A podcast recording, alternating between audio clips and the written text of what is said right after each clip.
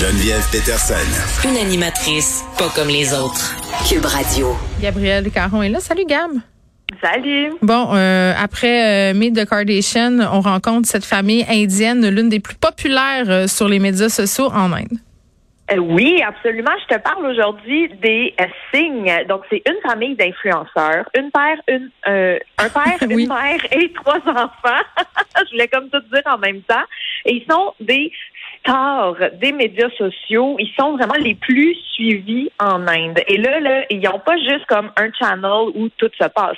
Ils ont six chaînes YouTube, cinq comptes Instagram individuels, trois pages Facebook, deux comptes euh, MX Tac Attack, qui est Je sais un, pas c'est quoi. nous, on connaît pas ici, Oui. mais là-bas, c'est très big parce qu'on sait qu'en Inde, il y a plusieurs réseaux sociaux euh, euh, où, où les Indiens n'ont pas accès.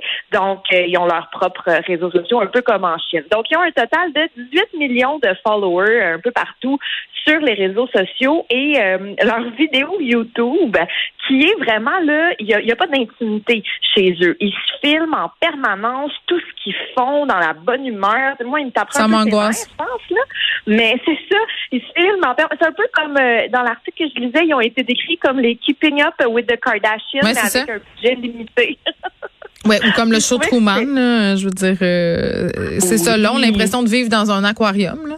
Ben oui, mais écoute, ils ont 8 milliards de vues sur les différentes vidéos qu'ils ont mis euh, sur les plateformes. Mm. Et on s'entend qu'avec autant de contenu généré, ben c'est une job à temps plein. Là. Ben, OK, mais est-ce qu'ils sont riches? Parce que, à mon sens, quand tu as 8 milliards de vues, tu devrais être multimillionnaire puis avoir besoin de te filmer en tout temps. En fait, bah, c'est leur travail, hein, on s'en doute. là. Mm. le père a lâché euh, sa job pour se consacrer à temps plein aux réseaux sociaux. Même qu'au fil du temps, euh, ils ont engagé un cinéaste, un vidéaste. Oh my God. c'est comme un une télé-réalité, mais sur les médias sociaux. Euh, Oui, c'est exactement ça. Et là, ils disent évidemment, bon, ils vivent euh, avec les clics, mais ils ont aussi énormément de partenariats rémunérés. Mm, ils font super. de la promotion, des codes promo, des Mm. trucs comme ça. Et ils disent gagner un bon revenu à six chiffres en roupies. Donc, Oui, mais euh, c'est ça, le, le revenu à six chiffres en roupies, euh, c'est peut-être pas comme on pense, euh, c'est-à-dire c'est peut-être pas si élevé qu'on pense. Moi, ça, ça me soulève beaucoup de questions, euh, ces phénomènes-là, là, même les Kardashians, euh, puis les, les personnes qui, si on veut, monétisent leur famille sur Internet. Tu sais, je, pense aux enfants là-dedans, euh, les enfants qui sont nés là dans cette situation-là. Euh, tu sais, Kim Kardashian, elle a des enfants, elle les montre beaucoup sur Instagram, ses sœurs aussi. Euh, cette famille-là, tu sais, ces enfants-là n'ont pas été consentants à ce que leur image soit utilisée. Tu sais, ce sont des personnalités publiques, ce sont des enfants stars.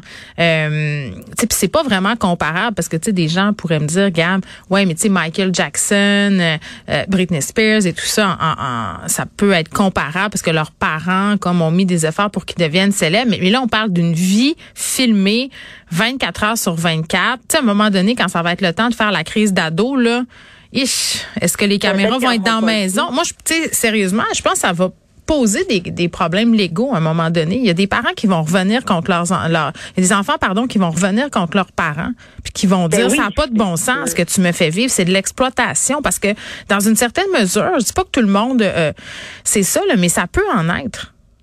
Ben oui, tout à fait. Même que dans l'article, je trouvais ça tellement triste parce que de leurs trois enfants, Hmm. il y en a seulement une, la plus vieille, qui se souvient du temps où elle n'était pas influenceuse. Ce qui Ah. veut dire que les deux plus jeunes, eux, sont habitués des caméras, sont habitués, pour eux, c'est la norme. Et il y a une psychologue qui s'est penchée euh, sur le sujet, justement, en disant ben, que euh, avoir tout le temps des caméras d'en face, ça fait qu'il y a beaucoup de conflits qui sont non résolus parce qu'on n'ose pas montrer notre vraie personnalité. Ça augmente énormément les comportements passifs-agressifs. Et puis, euh, ça fait que les relations familiales, ben, s'effritent et ne sont pas solides. Puis, il y a aussi tout l'aspect de... Ben, il y a pas de relation ou entre guillemets ta relation est toujours en représentation. T'es comme forcé d'être heureux puis d'avoir du fun. Tu sais, c'est épouvantable. Ben oui. Oui, oui, mais ce qui est intéressant, par contre, c'est tu le disais là, que ça peut être de l'exploitation, ben il y a des lois là, de plus en plus qui commencent à encadrer parce que euh, ça s'appelle les kidfluencers, là, les Oui. enfants influenceurs. Euh, C'est un nouveau phénomène, là, ça n'existait pas avant. Ouais, mais il y a des Euh, donc, enfants là en Chine aux États-Unis qui font des millions de dollars par année avec leur chaîne YouTube en déballant des affaires. Tu sais, c'est quand même. Oui.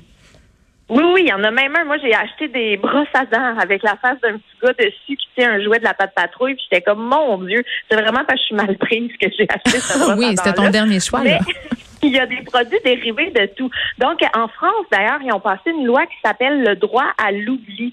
Et euh, ça veut dire que euh, les enfants ont le droit d'exiger que euh, les différentes plateformes de médias sociaux suppriment des vidéos d'eux. Euh, tu sais, mettons, là, si moi je filme mes enfants, ils font une petite niaiserie, c'est cute, puis là, eux mm. autres, à 10 ans, ils font non, ça me tente pas, maman, j'aime pas ça.